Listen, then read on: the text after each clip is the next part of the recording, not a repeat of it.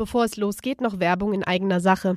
Der Lemken Frühbezug geht in die letzte Runde. Sichert euch noch bis Ende Dezember attraktive Deals auf das gesamte Lemken Produktprogramm inklusive Ersatzteile. Und on top ab sofort mit zwei Jahren Garantie. Also schnell zu eurem Händler. Und jetzt viel Spaß mit der neuen Folge. Das ist Boden und Ständig. Mit Karina Dünchem und Johannes Kistas. Gemeinsam sprechen wir über die Landwirtschaft, powered by Lemken.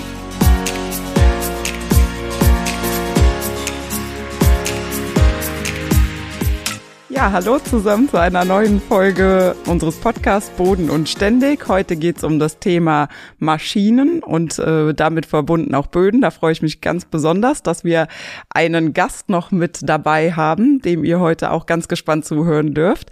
Das ist nämlich der Peter, der arbeitet bei Lemken. Und Peter, ja, vielleicht willst du einmal kurz erklären oder erzählen, wer du bist und was du hier machst. Ja, Karina, vielen Dank. Ähm, mein Name ist, wie, wie schon gesagt, äh, Peter Baumgärtner. Ich bin 55 Jahre alt, verheiratet, zwei Kinder. Die sind auch bei Lemken. Also von der Warte kann es bei Lemken gar nicht so schlecht sein. Ja, hast ähm, recht, Peter. Ja. Wobei ich da weder Werbung für gemacht habe, das kam aus deren eigenen Antrieb. Also wie gesagt, 55 Jahre, bin schon im Mai 1989 bei Lemken angefangen. Also man könnte sagen, ich habe fast mein ganzes Leben bei Lemken verbracht, was natürlich nicht ganz stimmt. Ich äh, bin hier bei Lemken zuständig für den Part Agro-Training und habe das mit einem tollen jungen Team. Also ich bin der alte Mann in der Mannschaft hier. Wir haben ein junges Team hier, alle aus der Landwirtschaft für die Landwirtschaft unterwegs und wir machen den ganzen Part Aus- und Weiterbildung der Vertriebspartner, sowohl auf der Service-Seite als auch auf der Vertriebsseite. Und mittlerweile einen immer engeren Draht zu den Endkunden, zu den Landwirten, für die wir halt eben Geräte machen. Sehr schön. Wie viele Leute seid ihr hier ungefähr? Äh, wir haben auch eine bunte Mischung zwischen Frauen und Männern. Wir sind, äh, insgesamt sind wir neun. Also äh, neun Personen insgesamt. Das sind also fünf Trainer und drei Frauen, die auch in den weitesten Teilen aus der Landwirtschaft kommen. Also die äh, Katharina und die Christina kommen beide von landwirtschaftlichen Betrieben und äh, die kümmern sich um die ganze Abwicklung, über das äh, Abwicklung von Schulungen, über die Kursverwaltungsplattform. Die machen das ganze Lernmanagementsystem, das Übersetzungsmanagement. Die sorgen einfach dafür, dass wir viel zu tun haben als Trainer. Sehr gut, also auch Frauenpower am Start. Auf jeden Fall. Vor allen Dingen Frauenpower aus der Praxis. Ja, bestens. Ja, Peter, bevor wir jetzt äh, ins Thema einsteigen, wir machen, haben das immer so ganz gerne gemacht, um so ein bisschen äh, lockerer zu werden. Da haben wir so ein paar Fragen abseits der Thematik gestellt. Wenn wir jetzt die warmen Temperaturen so gerade draußen haben und die schöne, das schöne Wetter einfach genießen, wenn du grillst, Peter, bist du dann eher so der Kotelett-Typ oder so der Grillwürstchen-Typ? Äh, wenn grillen, dann richtig. Also also dann Kotelett, Würstchen und Bauchfleisch. also alles. Sehr gut. Ja, sehr gut, Peter. Und äh, was gibt's dazu? Bier oder Wein? Also bei meiner Frau ist das eher der Wein, ähm, bei mir ist es dann eher, der, eher das Bier und äh, ich kann auch ganz locker gestehen, dass ich danach auch gerne eine Williams Birne trinke. Sehr gut. Das habe ich, ich möchte das nochmal anmerken, das habe ich vorher schon angekündigt, dass so eine Antwort wahrscheinlich kommt. Aber wenn wir jetzt mal äh, zum Thema kommen, Peter, du bist ja natürlich schon ziemlich lange bei Lemken unterwegs. Hast du für dich, sag ich mal, eine Produktgruppe, die du mit einer besonderen Leidenschaft äh, schulst oder wo du irgendwie, wo du eine besondere Leidenschaft für entwickelt hast in den letzten drei, über 30 Jahren? Das ist eine gute Frage. Es gibt Kollegen, die mich bei Lemken als Flugpapst be betiteln. Das ist aber mächtig weit ausgeholt, muss ich sagen. Das ist auch mächtig übertrieben. Äh, vielleicht, vielleicht zum Hintergrund oder zum Ursprung, vielleicht mag es daran liegen, dass ich eben schon so lange da, äh, bei Lemken bin. Und wenn man mal so 30 Jahre zurückgeht, dann war eben der Pflug das Lemken-Produkt. Und da kommt das vielleicht her. Ich würde das aber als völlig übertrieben betrachten. Also ich bin, egal ob es der Pflug ist, der heute nach wie vor als fester Bestandteil für die Bodenbearbeitung dazugehört, als auch das ganze Thema Grubber- und Kurzscheibeneggen, als auch das Thema Drilltechnik, weil da hat sich in den letzten Jahren viel getan. Also von der Warte, ich, wir hatten, bei uns im Agro-Training hatten wir auch immer mit allen Personen jeweils eine Produktgruppenzugehörigkeit. Mittlerweile habe ich die Produktgruppen alle abgegeben. Ich bin also einfach nur noch da, sage ich mal. ähm, bin einfach nur noch da und die Trainer haben die Produktgruppen aufgeteilt. Also deshalb hat der Max Wilmsen heute die Produktgruppe Flüge, der Jonathan Hahn macht das ganze Thema Düngerstreuer, ich, äh, die, der Lukas Bonus macht das ganze Thema Drilltechnik und der Simon Kempken macht das Thema Hacktechnik.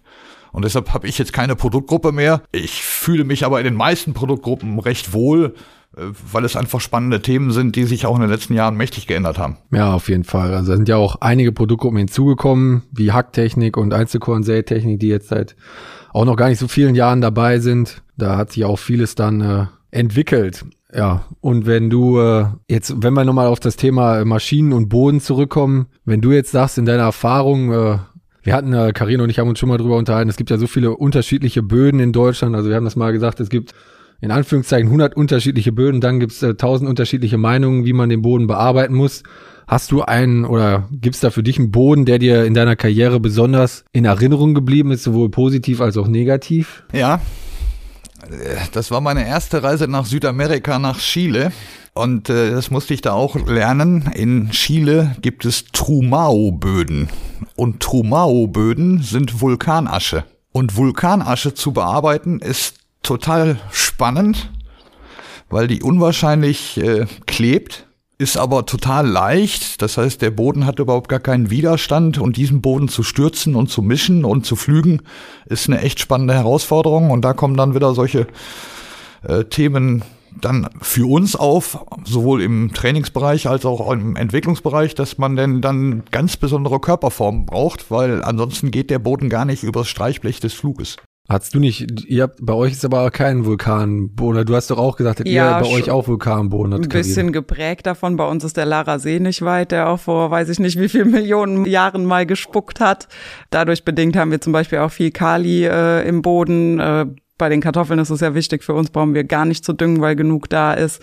Und wir haben ja so das Problem, deswegen bin ich ja quasi auch an Lemken gekommen, dass wir im Prinzip, ich sage immer, wir haben alles. Also wir haben von Sandböden bis lehmigen Böden unten am Rhein alles dabei. Und wir hatten damals auch das Problem mit unserer ähm, Sämaschine, dann mit der Solitär 8, dass ähm, die Walze dann teilweise in den leichten Böden, sage ich mal, abgesoffen ist, in den schweren war sie dann aber genau richtig. Und das ist eben das, was mich dann auch in der Praxis so beschäftigt oder was, was es für mich so interessant macht, äh, wie ihr dann äh, mit sowas umgeht, die ja noch viel mehr Böden und auch viel mehr Dinge noch eingehen müssen äh, bei der Entwicklung, bei der Produktion der Maschinen, dass ihr im Prinzip ja ja, jemand also Maschinen entwickeln müsst, die irgendwie überall passen, weil jeder hat andere Böden und äh, das finde ich halt äh, super spannend, dann auch zu sehen, was da eben für Möglichkeiten dann auch gibt und wie ihr damit umgeht. Ich glaube, das ist ein, ein spannender Punkt. Wir haben ja gerade jetzt nur über Boden gesprochen. Also wenn man jetzt mal die Bodenkarte nur in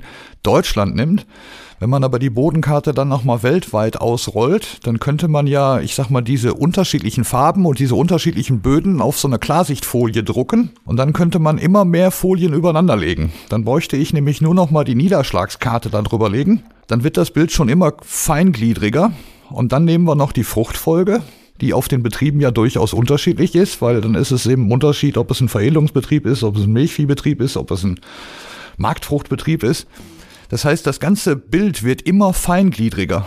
Und deshalb muss man im Prinzip nochmal ganz klar festhalten. Jeder Betriebsleiter, der mit seinen Anforderungen zu seinem Fachhändler hingeht, hat ja vom Grunde aus recht, dass er eben sich seine Maschine wünscht. Und da muss man eigentlich sagen, dass man da als Hersteller genau zwischen Baum und Borke steht. Weil auf der einen Seite sind wir kein Maßschneider, wir sind aber auch kein Versandgroßhandel. Und deshalb, wenn ich jetzt zu, zu irgendeinem Ausstatter gehe, dann kann ich mir einen Anzug, ein Hemd, eine Hose von der Stange kaufen. Dann muss ich aber damit leben, dass die unter Umständen für meine Person und für meine Figur eben passt oder eben nicht so gut passt. Und dann kann ich natürlich auch zum Maßschneider gehen und kann mir das Ding handfertigen lassen. Aber dann muss ich auch damit leben, dass das Ding richtig passt für meine Bedürfnisse, für meine Figur, aber vielleicht auch etwas teurer ist. Und wenn man dann noch zunimmt, dann ja, das, so und das ist äh, und das ist eigentlich so ein Thema, was uns immer wieder beschäftigt. Auf der einen Seite ist ja ich sag mal, die besonderen Anforderungen aus der Region, die muss man einfach beachten.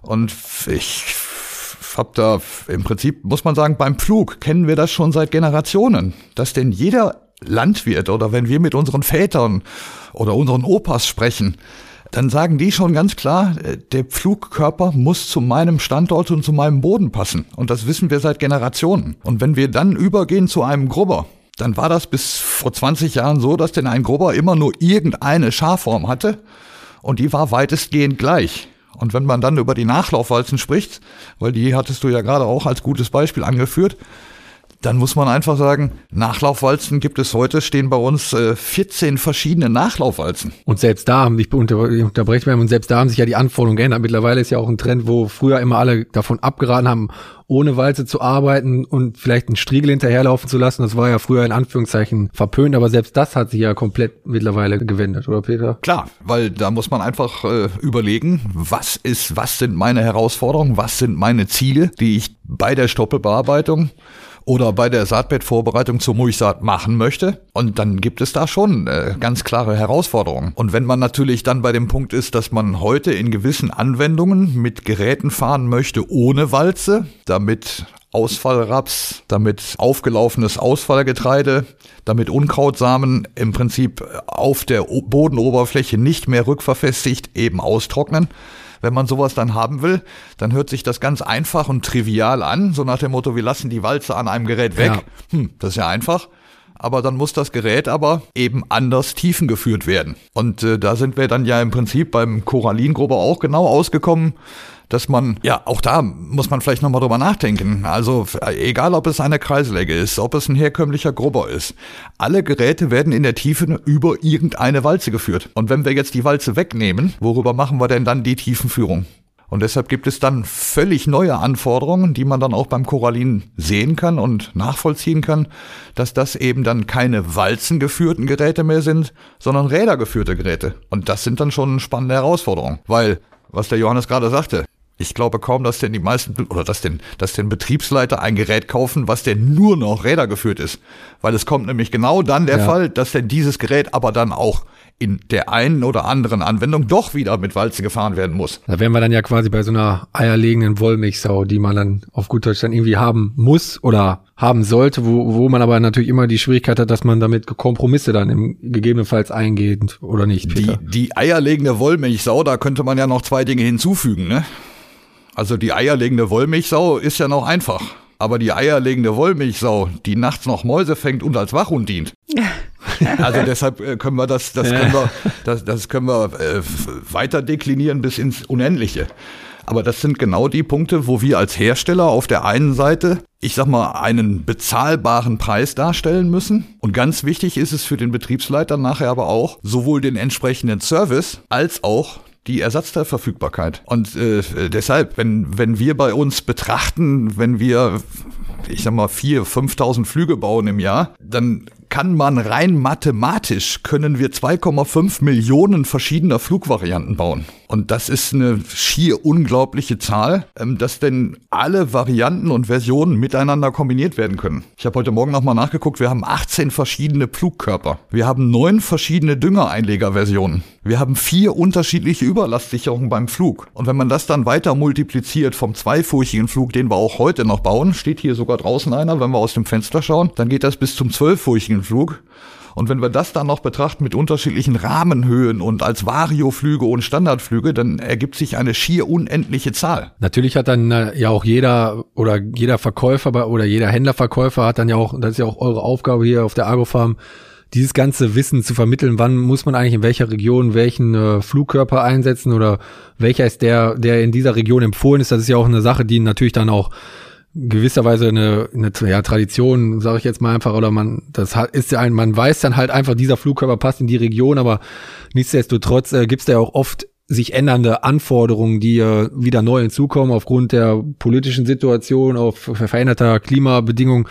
Gerade beim Flug, wo du das ansprichst, gibt's ja auch jetzt immer mehr das äh, Thema möglichst flach zu flügen. Auch da haben wir Möglichkeiten und da habt ihr ja auch euren Hauptschwerpunkt, die Verkäufer da möglichst gut abzuholen oder denen da möglichst viel Werkzeug an die Hand zu geben, aber im Gegensatz oder im Gegenzug ist das natürlich immer gut, dass ihr dann auch das Feedback kriegt aus den Märkten, oder nicht? Ja, das ist, das ist ein weites Feld. Und äh, wenn wir im Moment mal die aktuellen Situationen betrachten, die da draußen alle diskutiert werden, auf der einen Seite von der Verbraucherschaft, was natürlich dann auch einen Einfluss hat auf die Landwirtschaft und auch auf die Landtechnikhersteller, dann habe ich immer einen Spruch drauf, äh, es war noch nie so viel Meinung mit so wenig Ahnung unterwegs. Ähm, das können wir alles beklagen.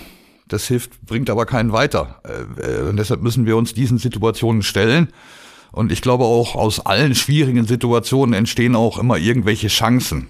Und diese Möglichkeiten äh, dürfen wir einfach nicht, auch nicht versäumen. Und deshalb das Thema flach flügen und trotzdem die Vorteile des reinen Tisches zu behalten, diese phytosanitären Aspekte beizubehalten, wird heute viel sachlicher diskutiert und deshalb auf der einen Seite Zugkraftbedarf zu reduzieren, den reinen Tisch zu nutzen, um im Prinzip die nachfolgende Bestellung äh, zu machen, äh, sind garantiert alles Dinge, die man betrachten muss, die man überprüfen muss, passen aber auch nicht für jeden Betrieb. Ja, auch da spielt natürlich die Rolle, spielt natürlich eine Rolle, auch ganz wichtig, die Fruchtfolge, ist das überhaupt die Anforderungen, ist das überhaupt, müssen wir das überhaupt machen? Oder gegebenenfalls auch kann der, macht der Boden das überhaupt mit? Manche Böden lassen sich auch nicht, wenn man flach flügt, stürzen, weil die halt einfach das, äh, ja, von der Bodenstruktur her auch wahrscheinlich einfach nicht mitmachen. Vor allen Dingen muss man auch sagen, Flachflügen. Flachflügen ist ja, was ist eigentlich flach? Ja. Das wäre meine Frage tatsächlich jetzt gewesen. Wann definiert man denn Flachflügen als Flachflügen? Flach liegt immer im, im Auge des Betrachters. Wenn ich in Italien teilweise bin,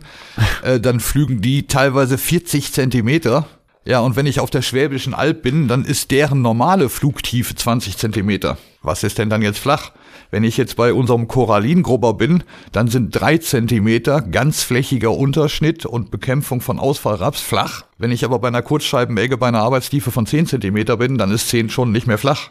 Also deshalb, ich glaube, da muss man wirklich überlegen, worüber spricht man jetzt eigentlich. Wenn man mal eine normale Flugtiefe zwischen bei euch, ist man auch irgendwo bei 25, 27 Zentimeter, je nachdem wie der Steinbesatz ist. Ich glaube, wenn man beim flachen Flügen ist, dann ist man irgendwo bei 10 bis 15 Zentimeter.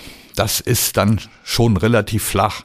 Das kann man sicherlich so festhalten. Aber bei mit einem Punkt muss man auch immer noch dran denken.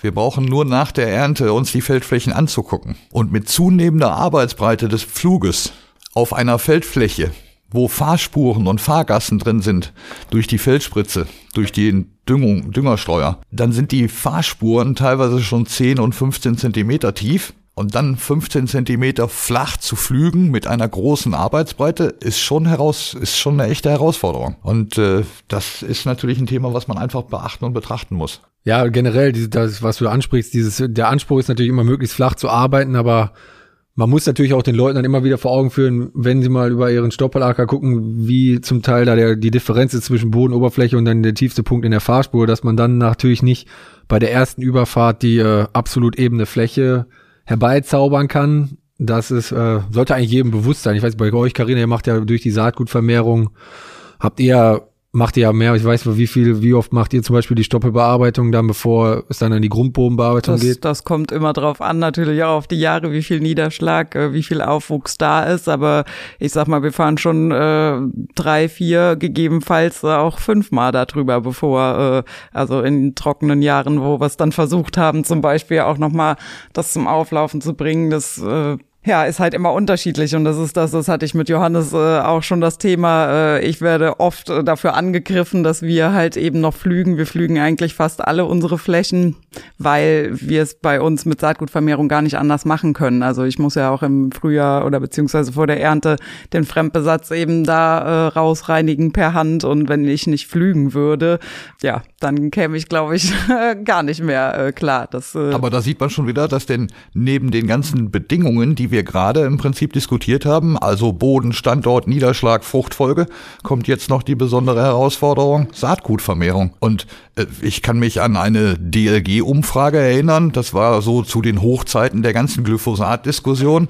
Äh, da ging es nämlich um das Thema, oh Leute, wie gehen wir denn damit um, wenn denn Glyphosat im Jahr 2022 komplett verboten ist? Und äh, da war die ganz klare Meinung bei den Marktfruchtbetrieben, dass denn alle gesagt haben, hey Leute, äh, wir gehen jetzt mal weg von der Frage Flügen oder nicht Flügen, aber eins scheint klar zu sein, wir müssen die Stoppelbearbeitung intensivieren. Und intensivieren heißt jetzt nicht unbedingt tiefer mit noch mehr PS und mit noch mehr Energieeinsatz, sondern ich glaube, tief oder intensivieren heißt in diesem Falle vielleicht, wie du es schon beschrieben hast, Karina, clever und intelligent daran zu gehen und im ersten Arbeitsgang so flach wie es geht zu fahren, um Ausfallraps und Ausfallgetreide so gut wie möglich, so schnell wie möglich zum Auflaufen zu bringen. Und deshalb ist das, das ist manchmal hier am Niederrhein, muss ich dann sagen, ich verstehe das manchmal nicht. Da wird die Stoppelbearbeitung dann gemacht, wenn ich Zeit habe. Und normalerweise muss man sagen, wenn das Stroh denn schon gehäckselt wird, dann kann die Stoppelbearbeitung auch zeitgleich mit dem Mähdrescher erfolgen. Absolut, wenn man genug Leute hat. Ja, wobei ich kenne sehr viele Schüler und sehr viele Jungs, wenn die, die hätten einen Heidenspaß daran, wenn sie nach der Schule mal mit einem Schlepper fahren könnten und man müsste die nur vernünftig anleiten. Und deshalb, wenn wir denn äh, sicherlich hier bei uns am Niederrhein, deshalb ich nehme die Niederrheiner jetzt wieder im Schutz, äh, hier wird nämlich das Stroh noch geborgen. Und deshalb haben wir immer eine andere Herausforderung. Das heißt, wir müssen erst das Stroh weghaben, bevor wir mit der Stoppelbearbeitung anfangen können. Aber wenn das Stroh denn gewechselt wird, dann gehört für mich zeitgleich mit dem Mähdrescher, gehört dann das Gerät für die Stoppelbearbeitung aufs Feld. So, so ist es ja auch oft, wenn man in Ostdeutschland unterwegs ist, dann sieht man das ja auch häufig, dass da der Mähdrescher direkt mit mit der Stoppbearbeitung quasi auf einer Fläche unterwegs ist. Sofern die Bedingungen das zulassen, ja. Können wir zum Beispiel da auch lernen. Ich weiß nicht, Karina, wie es bei euch ist. Äh, ich bin hier von, von Feldnachbarn angesprochen worden, weil ich da mit einer Schulungsmaschine auf dem Feld war, weil wir ja auch immer den Praxiseinsatz äh, machen wollen, um auch nah genug dran zu sein. Dann bin ich von einem älteren Betriebsleiter angesprochen worden, was ich denn da machen würde, weil ich auf einem rechteckigen Schlag diagonal zur Druschrichtung gefahren bin und ob ich denn sonst nicht noch äh, andere Hobbys hätte, weil jetzt hätten wir schon durch die Flurbereinigung schöne rechteckige symmetrische Felder und der ältere Landwirt sprach mich dann abends an, so nach dem Motto, warum ich denn da immer schräg fahren würde. Also und ich glaube, das können auch. wir, was der Johannes gerade sagte, das können wir ja. von den großen Ackerbaubetrieben auf jeden Fall lernen. Und ich denke, wenn ihr bei der Stoppelbearbeitung macht und wollt flach fahren, wie läuft es dann bei euch ab? Wir fahren immer diagonal, zumindest das erste Mal, ja. ja. Oder zumindest einmal, sagen wir mal so. Und am, im besten Fall das erste ja. Mal. Ja. ja. Das hat ja auch den Vorteil, dass man eventuell tiefere Fahrspuren ein bisschen besser mit Erde auch zuschütten kann, weil man nicht mit der Fahrspur fährt, sondern ein bisschen schräg und die Erde dann da rein mit hereinträgt mit dem Bodenbearbeitungsgerät. Also nur mal so als zur Erklärung nochmal, ja. damit die Leute das auch verstehen. Warum das manche in Ostdeutschland machen, in Westdeutschland vielleicht nicht so stark. Ja, wobei äh, auch da muss man sagen, je größer die Schlagstruktur ist, je, je eher ergibt sich automatisch eine unregelmäßige Feldkontur. Und wenn ich eine unregelmäßige Feldkontur habe und ich im Prinzip bei der Aussaat auf der linken Seite angefangen bin, dann kann es ohne weiteres Sinn machen, wenn ich dann auf der rechten Seite mit der Stoppelbearbeitung anfange und dann komme ich automatisch irgendwo diagonal aus. Und das ist bei unseren teilweise schön zugeschnittenen rechteckigen Schlägen am unteren Niederrhein äh, häufig eben dann nicht so gegeben. Und dann ist das Diagonalfahren auch ein bisschen nervend, muss ich sagen. Ja, man hat immer dann noch ein viertes Vorgewende, was man ja, zufahren muss. Und die Wendezeiten werden auch höher, klar. Ja, wobei man die positiven Effekte natürlich da nicht vergessen sollte, die man dadurch hat. Aber das ist ja, glaube ich, auch ein Thema, was ihr immer in euren Schulungen dann zum Beispiel auch den Leuten versucht einzubläuen, sage ich jetzt mal ein bisschen überspitzt gesagt. Klar, äh, ich habe es in ich habe es hier auch in der Konstruktionsrunde dann auch einmal erzählt. Wir waren dann im letzten Jahr war ich in Südfrankreich zu den ersten Korallin-Feldeinsätzen und Korallin-Schulungen mit der eigenen Vertriebsmannschaft und die kennen das Thema dann so nach dem Motto, wir fahren mit einem Rubin 10. Perfektes Mischergebnis, hohe Fahrgeschwindigkeit, auch bei sieben Zentimeter ganzflächiger Schnitt und der Acker ist einfach ja, ich sag mal in Anführungsstrichen schwarz. Und das haben wir alle, glaube ich, in den letzten Jahren kennen und schätzen gelernt. So, und jetzt kommen wir da mit einem Korallin an. Und das waren, äh, also da war im Prinzip äh, Rapsernte war gerade gelaufen. Der Rapsdrusch war eigentlich relativ feucht. Unten kennen wir das Thema. Raps reift ja dann immer von oben nach unten ab. Oben läuft man durch und sagt, jetzt musst du langsam zum Dreschen fahren. Aber unten ist er noch total grün. Dann war der relativ verunkrautet. Und auf der anderen Seite war ein Wintergerstenschlag. Und dann haben wir da mit dem Korallin eben versucht, drei Zentimeter flach zu fahren. Und da waren Fahrspuren drin, die waren auch teilweise 10 und 15 Zentimeter tief. Und wenn man dann mit so einem extrem flach arbeitenden Gerät mit viel organischer Masse dann da durchfährt, dann standen nachher da zehn Leute und auch der Landwirt, der selber eine Kurzscheibenegge fährt und sagt, nee, das gefällt mir aber nicht. Also man muss sich dann schon manchmal von ausgetretenen Faden oder, oder herkömmlichen Denkmustern muss man sich dann, glaube ich, auch manchmal verabschieden. Weil ich kann dann nicht gleichzeitig so flach wie möglich fahren und wir wissen genau, was das für ein Problem ist ich sag mal, Ausfallraps zu bekämpfen. Und das wird sicherlich noch eine spannende Geschichte. Und äh, den dann zu tief einzuarbeiten, ist einfach ein Fehler. Also das ist ja auch ein grundsätzliches Thema, was man den Leuten immer wieder vor Augen führen muss, ist, dass man halt, wenn man so flach wie zum Beispiel mit drei Zentimeter arbeiten möchte, dann muss man halt den Kompromiss eingehen, dass der Acker nachher nicht schwarz sein kann, weil man halt auch nicht so viel Erde innerhalb von drei Zentimetern hochholt, um alle Erntereste gleichmäßig darin einzumischen, weil ich weiß, wir haben da ja auch verschiedenste Ansätze mal gehabt, dass man mit einer Kurzschallmärge dann mal ausprobiert hat, wie, wie tief muss man eigentlich arbeiten, damit man das wirklich auch gleichmäßig eingemischt hat, weil je flacher man arbeitet, desto weniger, desto ja, desto enger ist dann das äh, Korn äh, er oder das Stroh-Erde-Verhältnis und man hat halt dann ver verdrehte Verhältnisse im Gegensatz zu wie man es früher hatte, wo man dann 15 Zentimeter tief gegrobert hat und dann waren die Stoppeln weg, weil einfach viel mehr Erde vorhanden war. Und wenn man jetzt den oder jetzt die Herausforderung hat, flach zu arbeiten, dann ist das halt genau andersrum. Und das muss man halt auch den, den Landwirten immer wieder oder auch den Verkäufern, so wie du sagst, bei uns dann zum Beispiel in Frankreich immer wieder vor Augen führen, dass das nicht das gleiche Ergebnis sein kann, wie wenn man das mit einer Kurzschallmärge zum Beispiel macht. Aber sind wir nicht alle ein bisschen so gestrickt? Ja, ich doch. äh, nehme jetzt einfach mal, ich nehme jetzt einfach mal meine, meine Jeanshose und meinen Gürtel. Ich verliere die Hose auch nicht vom Hintern ohne Gürtel. Aber mit dem Gürtel sieht's einfach besser aus. Und ich glaube, das ist auch ein bisschen geprägt davon, wenn man denn, äh, egal ob das jetzt eine total tolle Flugfurche ist oder eine intensive Bearbeitung einer Kurzschreibmecke, das ist schön. Absolut. Das, Das, ist das schön. Auge ist ja auch mit. Ob das ne? aber, und da sind wir wieder bei dem Zielkonflikt. Ja. So, und dann fahren wir da mit so einer Kurzschreibmenge, haben eine enorm hohe Flächenleistung, können mit relativ wenig Zugkraftbedarf äh, große Arbeitsbreiten verwirklichen und erreichen dann noch eine tolle Mischqualität. Ja, Mensch, Leute, das ist doch geil. Aber ob das im Prinzip im ersten Arbeitsgang immer das richtige Ziel ist, da kann man drüber diskutieren. Und deshalb ist die, die Welt in der gesamten Landtechnik einfach immer bunter geworden und vielfältiger geworden. Und da muss man einfach sagen, äh, wir, wir als Lemken haben im Prinzip schon vor vielen, vielen Jahren den Grubber entwickelt, Smaragd. In Frankreich haben wir es geschafft, dass denn jeder Landwirt, egal ob der äh, einen roten Grubber, einen grünen Grubber oder einen blauen Grubber kaufen wollte, der ist zu jedem Händler hingegangen und hat gesagt, ich brauche einen Smaragd. Das heißt, wir haben damit einen Trend gesetzt. Das muss man einfach so feststellen. Aber der Smaragd war ein Universalist. Und was ist ein Universalist? Ist immer ein Kompromiss, würde ich sagen. Ein Universalist kann alles, aber nichts richtig. Ich kann mit einem Düngerstreuer kann ich auch Saatgut verteilen. Klar. Aber ich kann das Saatgut nie in der richtigen Querverteilung und in der richtigen Tiefenablage. Und das ist im Prinzip, äh, passt zu dem Beispiel Grubber. Also dieser Smart konnte alles. Der, der, der konnte, da, da wurde Gründünger mit eingearbeitet, da, da sind sogar die Landwirte mit losgefahren und haben dann die Flugfurchen am Vorgewende mit zugezogen. Da wurde die Stoppelbearbeitung mitgemacht, da wurde Gülle mit eingearbeitet. Das heißt, er hat ein riesengroßes Spektrum abgedeckt. Der Grubber war bezahlbar, der war mit großer Arbeitsbreite, war der zu tragen und zu heben. Und den konnte man mit 100 PS konnte man ein 3 Meter Gerät fahren in den meisten Standorten, ohne jetzt kopierte Lagen, wie es bei euch der Fall ist. Und trotzdem muss man sagen, diese geänderten Anforderungen heute, die führen einfach dazu, dass der zweibalkige Grubber in der Betrachtung vieler Betriebsleiter so tot ist, wie er nur tot sein kann. Ich halte das aber, insgesamt halte ich das für totalen Blödsinn. Und da muss man auch, und, und das bringt uns wieder zum Eingangspunkt. Wir sprechen hier teilweise bei Betrieben, die machen Futterbau, die machen Mais, da wird das Stroh weggepresst, die haben schüttfähige Böden, die haben eine kleinere Betriebsgröße, weil, weil, weil eben noch ein hoher Viehbesatz dabei ist. Diese Betriebe diskutieren dann über mehrbalkige Grubber? Da frage ich mich, was soll das? Weil weite Fruchtfolge ist gegeben, große Zeitfenster sind gegeben, organische Masse wird nicht besonders viel auf dem, Stro äh, auf dem Feld eingearbeitet oder muss nicht auf dem Feld eingearbeitet werden, äh, dann, dann würde ich sagen, okay.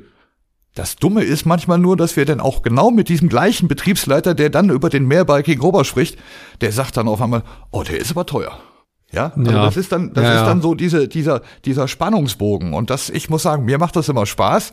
Ich finde das dann auch toll, mit den Leuten da in diese Diskussion zu kommen. Aber es, äh, das passt aber genau zu der Aussage, die ich gerade getätigt habe, dass die Welt in der gesamten Landtechnik einfach vielfältiger geworden ist. Ja, und das ja auch vor allen Dingen jetzt die letzten Jahre aufgrund dieser geänderten politischen Rahmenbedingungen, die äh, in Anführungszeichen Klimaveränderungen, man hat halt gefühlt die letzten Jahre immer weniger Wasser zur Aussaat zum Beispiel beim Raps gehabt, dass man möglichst in, in verschiedensten Regionen ja Deutschlands dann auch möglichst wassersparend arbeiten muss.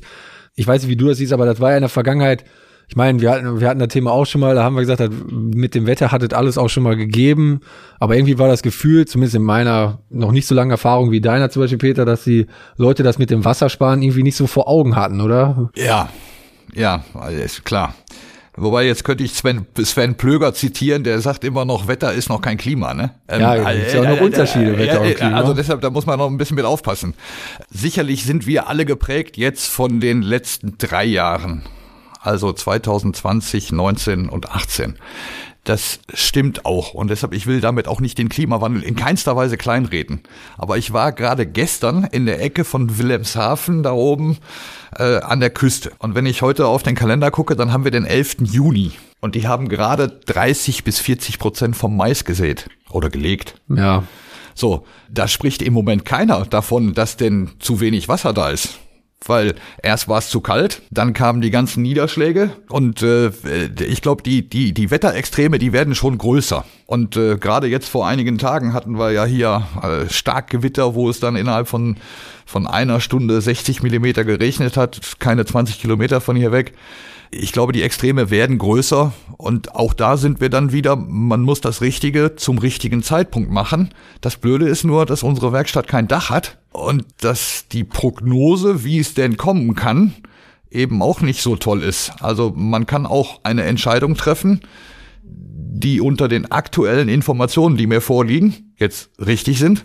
Ja, und nächste Woche kommt eben doch wieder alles anders. Und das ist, glaube ich, schon ein Thema. Als Landwirt hat man ja eigentlich nur die Möglichkeit, ja, ich sag mal 30 bis 40 Mal in seinem Leben alles richtig zu machen, wenn man mal 40 Ernten fährt. Carina, wir hatten jetzt gerade das Thema, dass bei euch auf dem Betrieb in der Saatgutvermehrung relativ viel oder alles hattest du sogar gesagt, gepflügt wird. Wenn man denn jetzt bei dem Thema ist Saatgutvermehrung, welche Kulturen baut ihr denn alle an? Also das Thema hatte ich mit Johannes auch schon. Alles pflügen wir nicht. Wir versuchen tatsächlich nach Kartoffeln, Zuckerrüben äh, und Raps eben auch nur zu grubbern und äh, den Boden da halt eben auch mal zu schonen. Aber ja, wir vermehren als Winterung Tritikale, Wintergerste und Winterweizen und äh, als Sommerung noch Sommergerste und Sommerhafer jedes Jahr und machen auch dieses Jahr zum ersten Mal noch äh, Kleegras mit dabei für einen Kollegen, der wir sind ja ein reiner Acker Ackerbaubetrieb, der nimmt das dann als Futter her. Also wir haben schon vielfältige Kulturen, wie es ja auch so schön äh, eben heißt. Äh, ja. Und was mich aber interessiert, ich habe ja auch gesehen, hier auf der Agrofarm sind ja auch einige Felder, ähm, die ihr hier so bewirtschaftet. Ähm, das heißt, ihr seid ja auch wirklich so in der Praxis eben auch mit dabei und äh, probiert da ja auch ziemlich viel aus, wie ich gesehen habe. Das macht ihr auch von der Agrofarm aus, oder? Ja, ich kann mich noch gut, ich kann mich noch gut dran erinnern, wie wir im Jahr 2016, also äh, eigentlich sind wir mit dem ganzen Gedanken Schulungsbetrieb angefangen schon schon im Jahr 2008, 2009 mit den ersten Konzeptgedanken. Dann habe ich da haben wir auch relativ lange nach dem geeigneten Standort gesucht. Auch das stimmt. Und dann kann ich mich noch dran erinnern, wie heute mit der Diskussion mit Frau Lemken. Lemken Agrofarm. Und ich finde den Namen nach wie vor toll. Passt eigentlich auch, stellt auch den Bezug dar zur Landwirtschaft und die Nähe zur Landwirtschaft. Aber es impliziert eigentlich, dass wir auch landwirtschaftliche Güter produzieren. Und das ist einfach nicht der Fall. Also die Lemken Agrofarm, wir sind in der Praxis unterwegs. Wir haben auch ein paar Feldflächen hier, die wir Gott sei Dank äh, von den umliegenden Betriebsleitern äh, in, immer in einem Turnus bekommen. Aber wir besitzen hier leider, besitzen wir hier keine 250 Hektar, wo wir denn Landwirtschaft drauf betreiben. Also im Moment haben wir hier ähm, 10 Hektar. Und richtig ist auch, dass wir hier mal so ein paar Feldversuche angelegt haben zur Azurit Einzelkorndrille. Und wir haben hier auch mit unterschiedlichen Drillmaschinen mal äh, im März Sommergerste gelegt und haben dann auch mal Feldauszählungen gemacht und haben dann mal Feldaufgang getestet, haben auch bei der Einzelkornsaat zu Mais haben wir dann auch 50 Zentimeter Reihenabstand gelegt, 75 Zentimeter Reihenabstand, haben den Mais in Einzelreihe gelegt im Vergleich zur Delta-Reihe, weil das ist schon spannend, wenn man mit den Schulungsteilnehmern da hingehen kann. Und wir, das ist ein Thema, wir haben äh, im letzten Jahr haben wir angefangen, die ersten Endkundenseminare zu machen. Und wir hatten im letzten Jahr ein total tolles Endkundenseminar hier auch auf der Agrofarm mit umliegenden Landwirten, die alle ihren eigenen Flug mitbringen mitbringen konnten. Und dann haben wir mal so ein Flugseminar gemacht. Das, das war schon toll. Allerdings haben wir dann gesagt, Mensch, das kann man nur mit acht oder neun Leuten machen. Also da hatten wir schon acht Flüge auf dem Feld. Das ist schon spannend, war total nett. Wir haben abends dann noch mit einem Kasten Bier auf dem Feld gestanden und äh, dann kommen auch solche Themen zutage, dass denn bei einigen Flügen schon drei Traktoren getauscht wurden. Es war aber immer noch der gleiche Flug und es war keine einzige andere Einstellung vorgenommen. Und das war schon schön. Und das Ganze hat uns dazu eigentlich gebracht, dass wir gesagt haben, es gäbe viele spannende Themen, wie wir jetzt hier auch so gemeinsam diskutieren und, und äh, auch darüber sprechen, gibt es viele Themen, die man wirklich auch auf dem Feld mit den Landwirten mal diskutieren kann. Und deshalb hatten wir diese ganzen Feldbestände angelegt, weil wir ein Endkundenseminar jetzt im Mitte Mai machen wollten, wollten. Das heißt, die ganze Vorbereitung ist da gemacht worden, weil wir immer davon ausgegangen sind, dass die Inzidenzzahlen schneller sinken, als es der Fall ist. Im Moment muss man ja sagen, alles gut, super, toll. Schön, dass es so ist, aber das heißt, wir haben dann die Veranstaltung leider absagen müssen. Aber die Feldbestände stehen hier nach wie vor noch und es ist schon schön und wir werden jetzt das Ganze auch weiter stehen lassen, hoffentlich bis zur Getreideernte und äh, jetzt, wo die Gerste hier, also Sommergerste, wo die Gerste beim Ehrenschieben ist, kann man auch da noch Unterschiede sehen. Also von der Warte ist das richtige Scharsystem und die richtige Bodenbearbeitung schon ein spannendes Thema. Ja, es ist auch schön, äh, als Endkunde dann eben auch zu sehen, äh, wie viel Herzblut da reingesteckt wird und wie viel tatsächlich da eben auch äh, ausprobiert wird. Da macht man sich so als Endkunde ja gar nicht so die Gedanken drum, wie wir es eben ja auch schon so schön hatten. Das haben wir immer schon so gemacht und dann kommt da auf einmal jemand daher und meint, er müsste äh, was was Besseres äh, erzählen. Ist natürlich auch immer schwer, glaube ich auch, dass es bei Landwirten oder gerade bei Landwirten auch nicht immer ganz einfach ist, weil sie doch oft festgefahren und stur sind. Aber wie gesagt, ich finde es total schön zu sehen, dass ihr eben auch den Boden hier bewegt und dass das halt auch ja, Hand und Fuß habt, was ihr alles macht.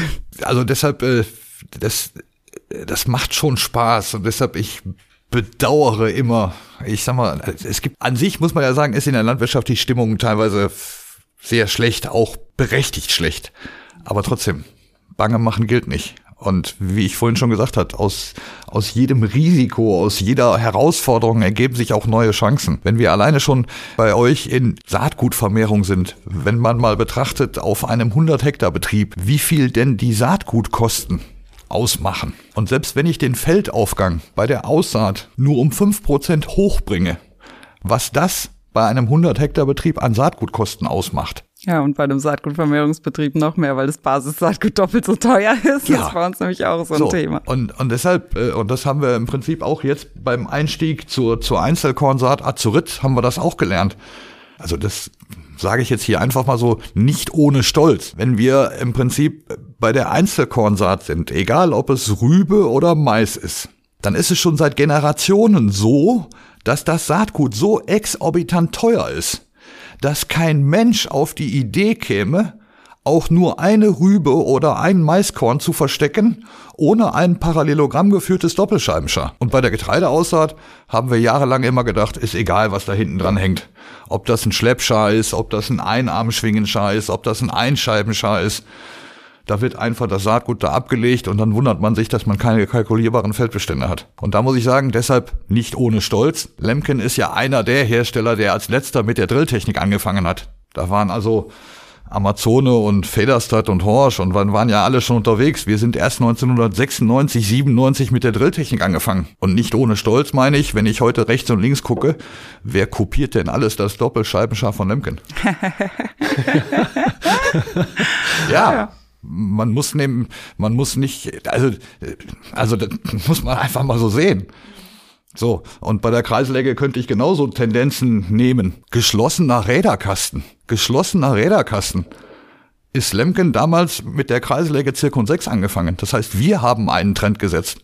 Das heißt, wir bauen ein Kreiselägengetriebe genau so, wie ein Schleppergetriebe gemacht wird. Und wenn ich dann heute noch einige Kreiselägen sehe, wo gibt's denn sowas, dass man eine Lagerung in einem geschraubten Deckel einbaut? Habe ich beim Schleppergetriebe noch nie gesehen. Das heißt, eine Getriebewanne von einem Traktorgetriebe wird immer in einer CNC-Aufspannung in einem Gussblock gespindelt. Und die ganzen Deckel und Öffnungen sind immer Montageöffnungen. Und das führt einfach dazu, dass wir im Prinzip die höhere Präzision bei der Kreisläge haben. Auf der einen Seite und dass wir die größere Laufruhe haben und damit auch die, ja, ich sag mal, die bessere Dauerfestigkeit haben. Und das ist eben anders. Und auch das wird heute von einigen eben kopiert. Also Aber Peter, man merkt auf jeden Fall, du bist mit Stolz bei der Arbeit dabei und seit 32 Jahren, glaube ich, auch sehr leidenschaftlich. Ja, äh, übrigens gibt es auch, es gibt auch einen, einen vielleicht blöden Spruch, aber einen alten Spruch, äh, Erfolg hat immer nur drei Buchstaben und das heißt einfach nur tun. Mhm. Das sind doch schöne abschließende Worte, würde ich sagen, oder Johannes? Ja, doch, da kann ich mich nur anschließen. Also auch von meiner Seite nochmal, Peter, herzlichen Dank für deine interessanten Ausführungen über die Produktentwicklung und Anforderungen aus den Märkten und wie wir als äh, oder wir als Lemken, kann ich jetzt einfach mal sagen, damit umgehen. Und äh, ja, wie gesagt, ich bedanke mich nochmal recht herzlich auch bei allen Zuhörern und äh, wie immer hat Karina das letzte Wort. Frauen haben doch immer das letzte Wort, oder wie war das? ja, ich, ich, möchte mich auch an der Stelle äh, bedanken bei dir, Peter, für die spannenden Einblicke und natürlich auch bei allen Zuhörern und hoffe, ähm, dass es euch gefallen hat und ihr auch das nächste Mal wieder reinhört. Abonniert uns auf Spotify oder überall da, wo ihr Podcast hört. Wir freuen uns außerdem über eine Bewertung bei Apple Podcasts. Und natürlich könnt ihr euch bei Fragen und Anregungen jederzeit melden auf unseren Instagram-Kanälen, auf Facebook oder per Mail an podcast.lemken.com.